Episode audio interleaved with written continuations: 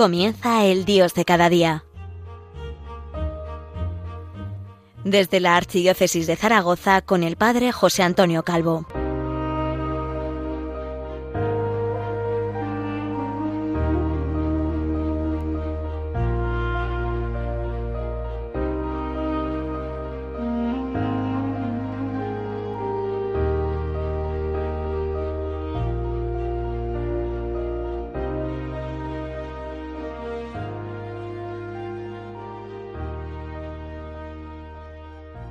Muy buenos días, queridos amigos de Radio María, de esta radio de la Virgen. Les habla el Padre José Antonio Calvo desde Zaragoza, la diócesis del Pilar.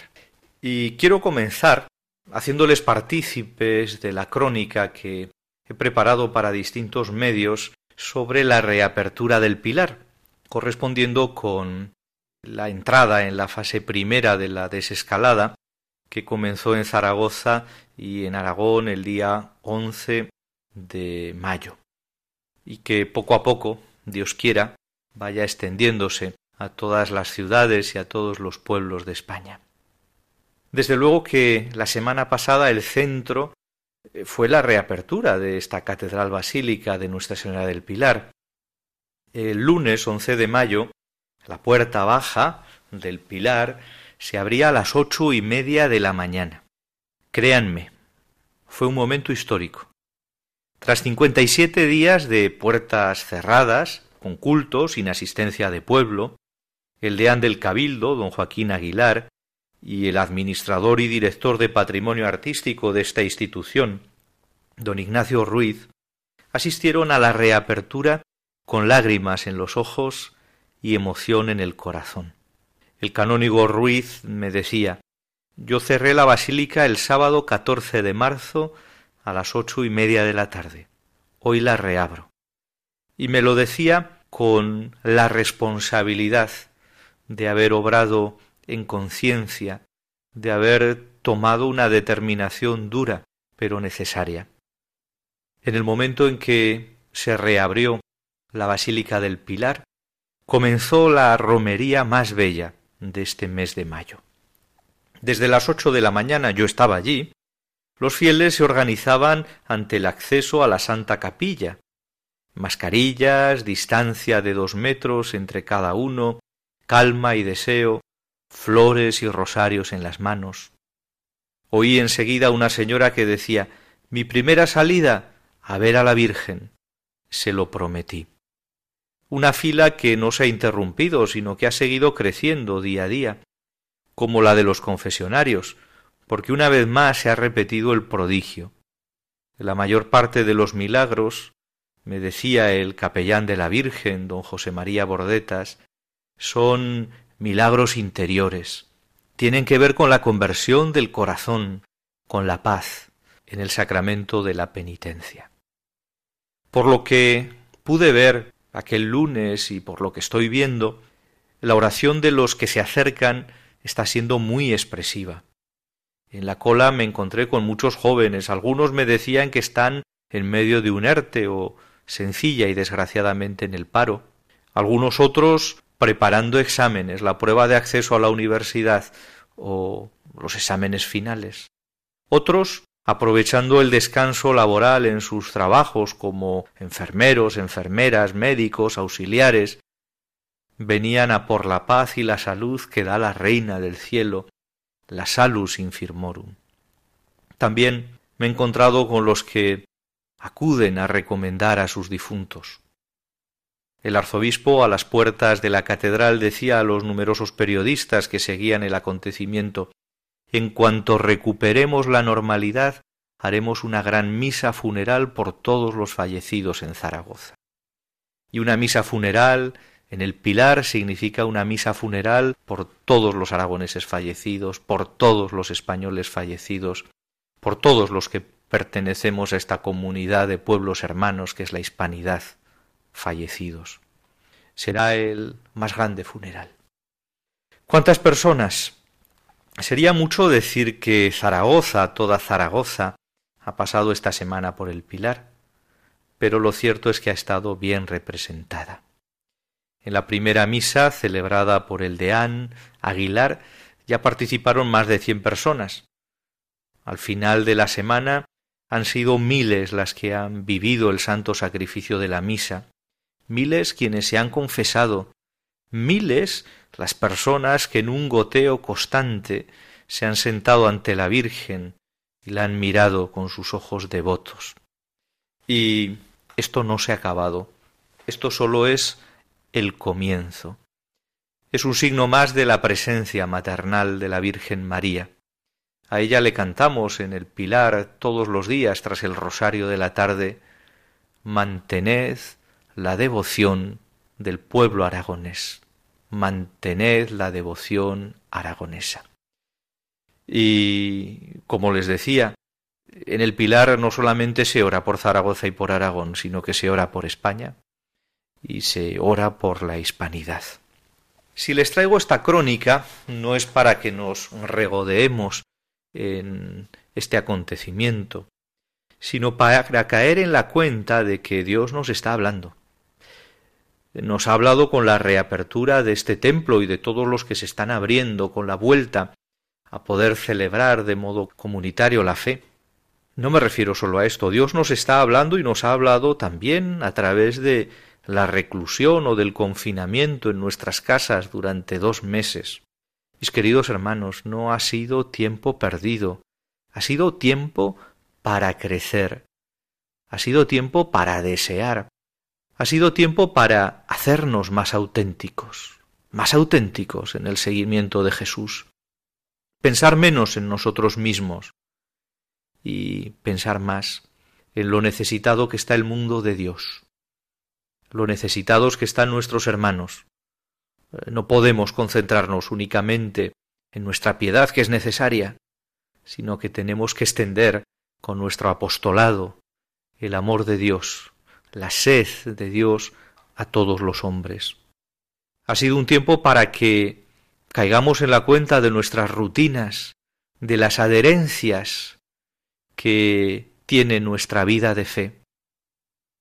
Ha sido un tiempo para que volvamos a la desnudez de la sinceridad del amor por Dios y por los hermanos.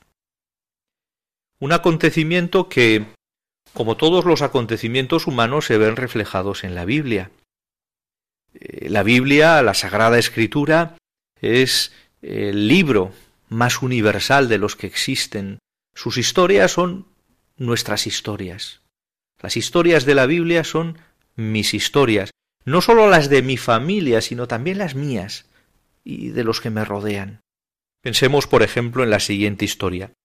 Los israelitas que vuelven del exilio de, Babilonia en el año 538 a.C., el exilio, el destierro, que no solamente es una categoría histórica, sino que es una categoría espiritual, Vivimos, estamos en el desierto. Lo rezamos en la salve, en este destierro, nosotros, hijos de Eva. El regreso para los israelitas eh, supone fundamentalmente la restauración de Jerusalén y la reconstrucción del templo, dos acontecimientos clave para el pueblo elegido. Dos acontecimientos que están narrados en los libros de Esdras y Nehemías, cuya lectura recomiendo. Sí, esta es la primera recomendación. Les invito a leer los libros de Esdras y Nehemías. Aunque ahora les invito a mirar con lupa, al detalle, eh, los capítulos ocho, nueve y diez del libro de Nehemías, que aparecen bajo el título Renovación de la Alianza. Esta vuelta a los templos tiene que ser para nosotros un momento de renovación de la alianza. Tal como se plantea en el libro sagrado, tenemos tres claves. La clave de la escucha, la clave del perdón y la clave de la renovación. La clave de la escucha, porque Dios siempre va primero. Yo vivo porque Dios me ha llamado. Yo sigo mi vocación porque Dios me ha llamado. Yo me entrego porque Dios se ha entregado por mí. Dios va el primero. y además nos va iluminando, nos va iluminando, nos va lanzando el mensaje que necesitamos en cada momento. Esa sería la primera de las claves. Luego, el perdón, la petición de perdón, personal, pero comunitaria. Sí, pues porque soy un pobre. Si Dios va el primero, yo voy el último, y hay algunas veces que ni siquiera voy. Tengo que pedir perdón y además sentirme solidario, cercano, fraterno con mis hermanos. Claro que a mis hermanos tengo que corregirles y decirles que vuelvan al camino e invitarlos a través de la palabra y el gesto oportuno. Pero es que yo también, yo también me salgo del camino, tengo que pedir perdón y pedir perdón con mis hermanos. La tercera de las claves es la renovación, la renovación de la alianza. Dios que me renueva para renovar la alianza.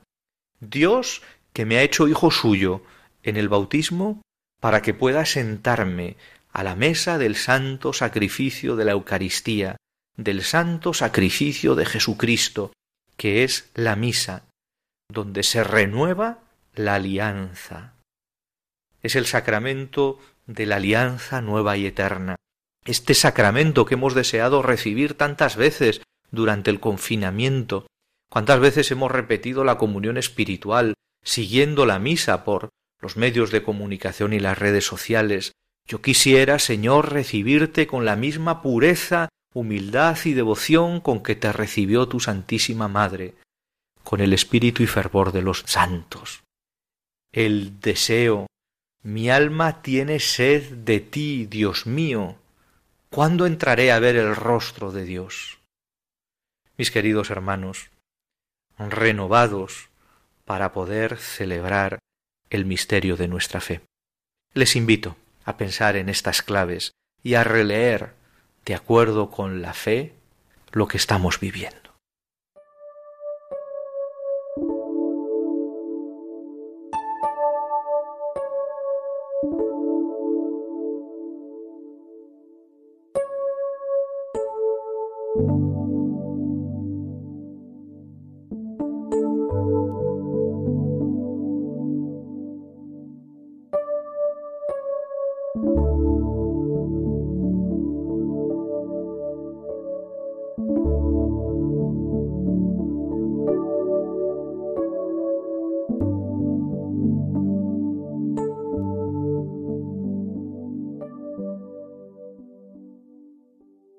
Buenos días de nuevo. Sigue hablando el padre José Antonio Calvo desde la diócesis del Pilar, desde Zaragoza. Les invitaba a leer los capítulos ocho, nueve y diez del libro de Nehemías y les hablaba de tres claves escucha, perdón y renovación. Escucha. El capítulo el capítulo ocho. Ahí nos encontramos como en el día primero del mes séptimo el sacerdote Esdras trae el libro de la ley ante la comunidad, hombres, mujeres y cuantos tenían uso de razón. Y lo lee, lo proclama, en la plaza que está delante de la puerta del agua, desde la mañana hasta el mediodía. Quizá nosotros nos cansaríamos. Quizá tenemos que decirle al Señor ya desde este momento, Señor, que no me canse de escuchar tu palabra. Fíjense, todo el pueblo escuchaba con atención la lectura del libro de la ley.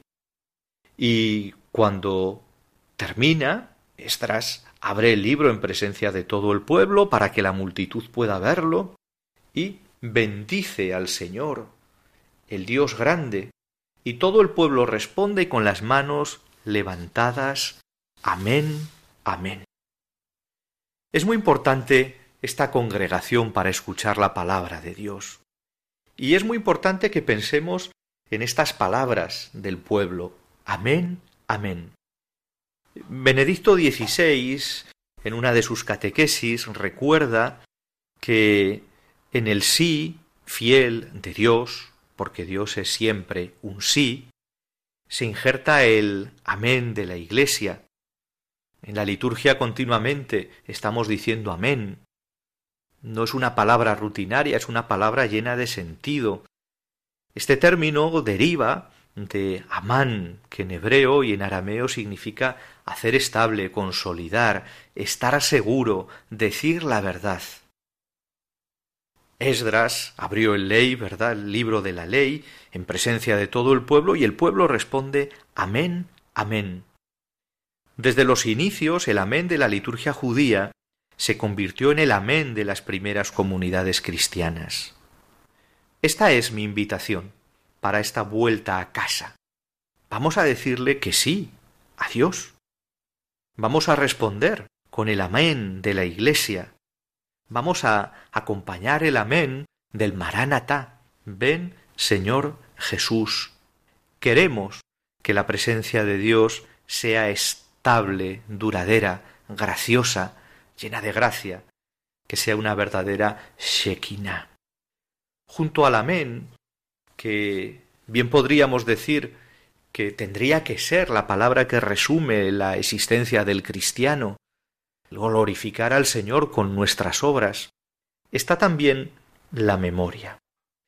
El Papa Francisco, comentando este texto del libro de Nehemías, habla de la alegría de la memoria cristiana.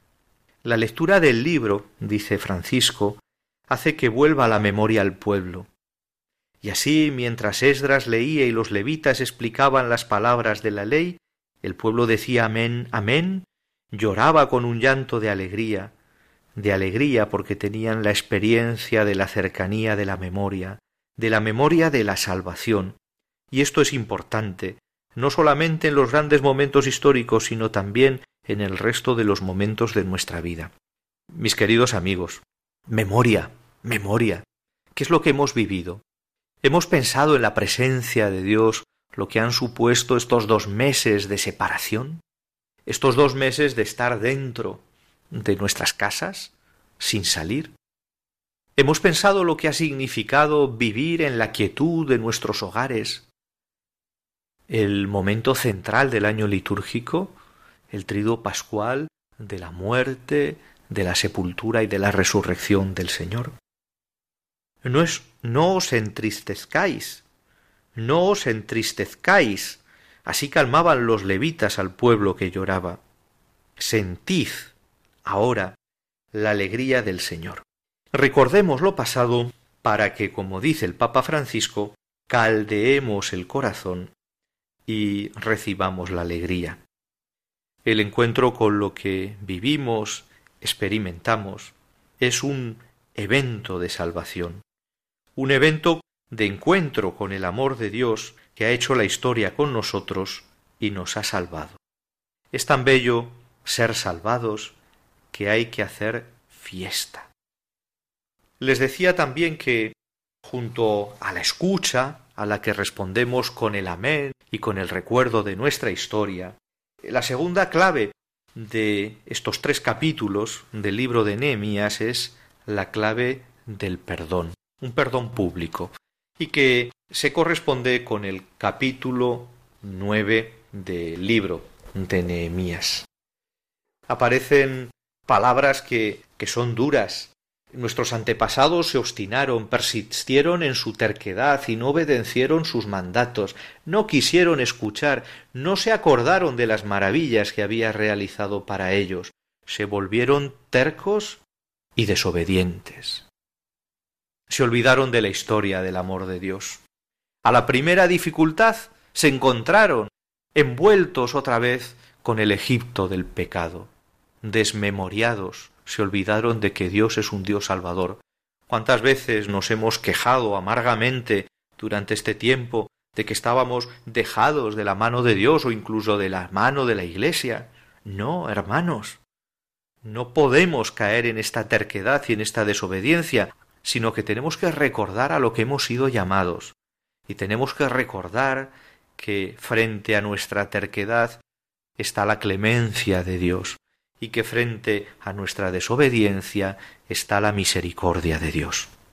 Ahora, oh Dios nuestro, Dios grande, poderoso, terrible, que guardas la alianza y la misericordia, no desdeñes la desgracia que ha caído sobre nosotros.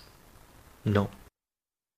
Pedimos a Dios pedimos a Dios que nos conceda nuevamente sus bienes y que nos permita volver a reencontrarnos para celebrar la fe. La tercera de las palabras, la tercera de las claves, es renovación. Y renovación no de cualquier cosa, sino renovación de, de la alianza. Les decía que Dios me renueva para renovar su alianza conmigo. Dios me renueva con el sacramento del bautismo para poder vivir el sacramento de la nueva alianza que es la Eucaristía. En el capítulo diez del libro de Nehemías nos encontramos con esta renovación de, de la alianza que termina con estas palabras. No abandonaremos más el templo de nuestro Dios. A mí me parece que son unas palabras importantes.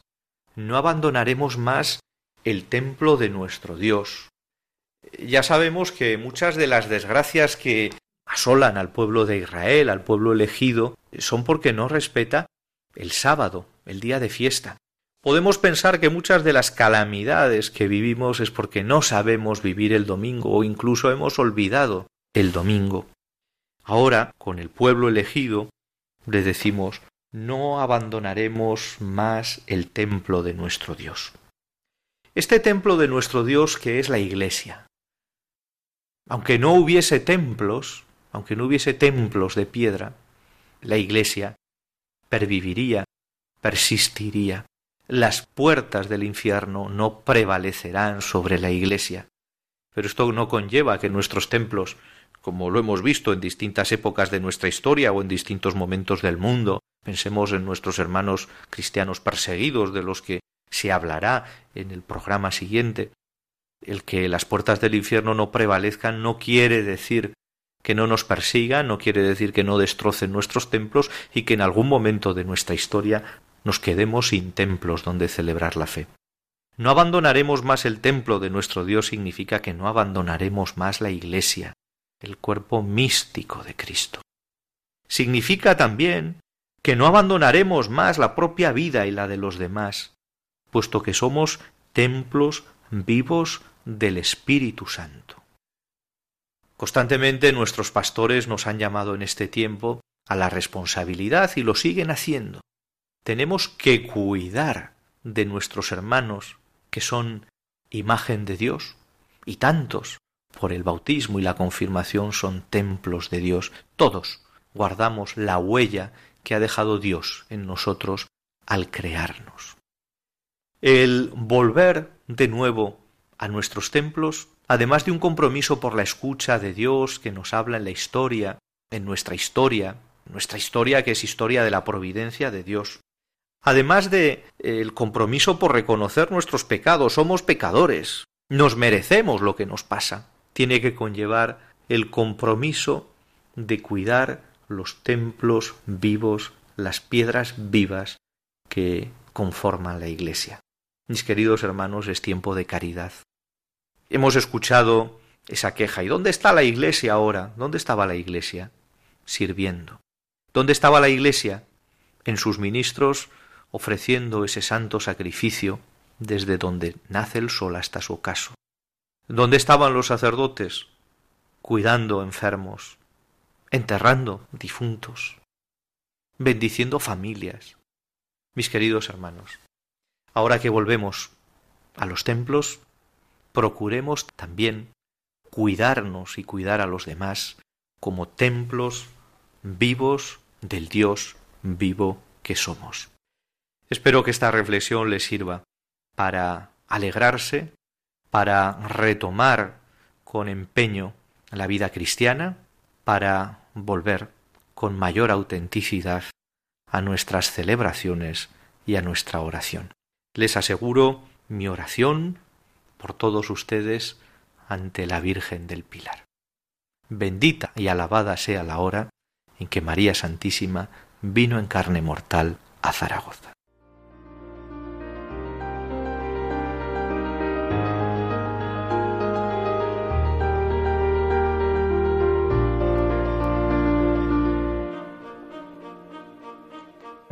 Finaliza el Dios de cada día hoy desde la Archidiócesis de Zaragoza con el Padre José Antonio Calvo.